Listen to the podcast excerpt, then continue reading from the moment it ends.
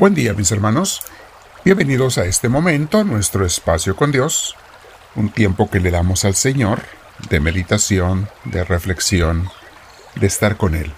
La primera parte son aproximadamente 10 minutos que tenemos una mini clase de formación espiritual, pero después se te invita a que tú pases un tiempo con el Señor meditando sobre lo que aprendiste o sobre lo que esté pasando en tu vida. No importa qué sea, Incluso a veces solo hay que escucharlo, eh, ver qué es lo que te quiere decir. Escucha al Señor, ponle atención, que eso es lo que más vale en esta vida para tener una relación con Él. Escucharlo, ponerle atención. Muy bien.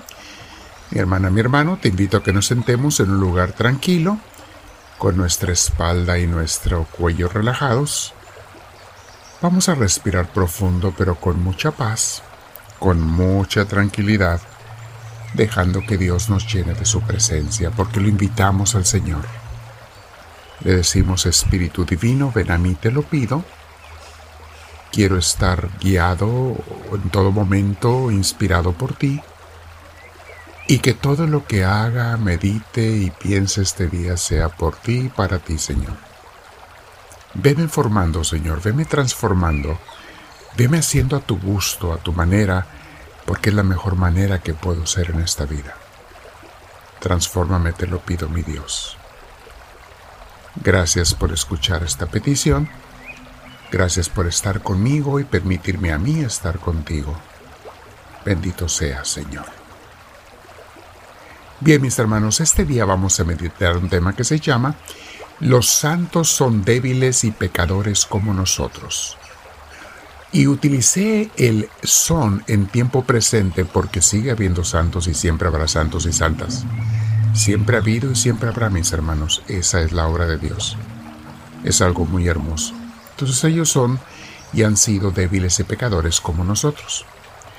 Sabiendo esto, mis hermanos, nos damos cuenta que cualquiera de nosotros puede ser santo, porque si ellos eran pecadores como yo, entonces ¿qué me impide a mí ser santo como ellos?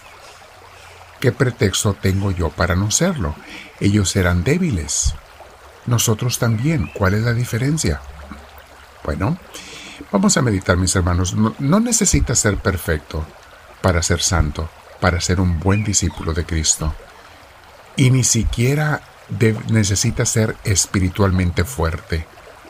Más bien, lo que necesitamos es ser humildes, mis hermanos. Y reconocemos, reconocer que necesitamos de Dios para que Él nos asista. Y Él lo hará con todo el que se muestre humilde ante Él. Dios lo va a asistir. Porque Dios se siente atraído a la humildad. Al diablo lo repele la humildad. El mejor repelente contra el diablo es la humildad. Pruébalo y verás. Si el diablo te ataca, muéstrate humilde, ante Dios y verás cómo el otro huye. Dice el libro de Imitación de Cristo, en el capítulo que estamos meditando, estas frases o este, estas palabras. Ten buen ánimo y alístate para trances mayores. Recuerden que estábamos meditando sobre la debilidad humana y cómo no debemos de preocuparnos cuando reconocemos que somos débiles y caemos a veces en faltas, mientras no sean intencionales. Por eso dice así, Ten buen ánimo y alístate para trances mayores. Aunque te veas muchas veces atribulado o gravemente tentado, no por eso está ya todo perdido. Fíjense, es normal, mis hermanos, que seamos tentados. Es perfectamente normal y humano ser tentados. Sigue diciendo el autor, de parte de Jesús. ¿Cómo podrás tú estar siempre en un mismo estado de virtud? Cuando le faltó eso al ángel en el cielo, se refiere a Satanás cuando era un ángel en el cielo, y al primer hombre en el paraíso, se refiere a Adán. Yo soy el que levanta con entera salud a los que lloran, y traigo a mi divinidad a los que lloran y a los que conocen su debilidad. Si eres humilde y reconoces tu debilidad, Dios te trae hacia Él. Recuerden, mis hermanos, San Pablo se reconocía débil y pecador. Y nosotros sabemos que fue un gran santo y apóstol, predicador y fundador de comunidades cristianas. Y sin embargo, él se consideraba tan débil y vulnerable. San Pablo sabía que necesitaba de Dios. Y sin él no podía hacer nada, decía San Pablo. Él lo sabía. San Pablo tenía una debilidad, aunque no mencionan cuál era, probablemente tenía más, pero había una que lo atormentaba. Le llama a él un aguijón en la carne, una espina en la carne, y una vez le pidió a Dios que se lo quitara. Y veamos lo que Dios le conquistó, le contestó en 2 Corintios 12:9. Dice San Pablo: Yo le pedí a Dios que me quitara ese aguijón de la carne, pero él me dijo: Te basta con mi gracia, pues mi poder se perfecciona en la debilidad. Fíjate, mi hermana, mi hermano. Te basta con mi gracia, pues mi poder se perfecciona en la debilidad. O sea, cuando uno es débil, es cuando Dios se manifiesta. Si se lo permites y si te muestras débil ante Él, claro está. Dios se manifiesta. Sigue diciendo San Pablo, por lo tanto, gustosamente haré más bien alarde de mis debilidades, para que permanezca sobre mí el poder de Cristo. Todo esto, como les decía, está en la segunda carta a Corintios, capítulo 2, versículo 9. Capítulo 12, versículo 9. Dice, hasta presumo de mis debilidades. Dejaron de molestarle a San Pablo. Dejó de perder la paz por tener debilidades y dijo, bueno Señor, si tú quieres que las tenga está bien, pero dame tu fuerza, dame tu gracia para vencerlas, para salir adelante. Mis hermanos, en la lucha de tus debilidades se manifiesta el poder de Dios en tu vida.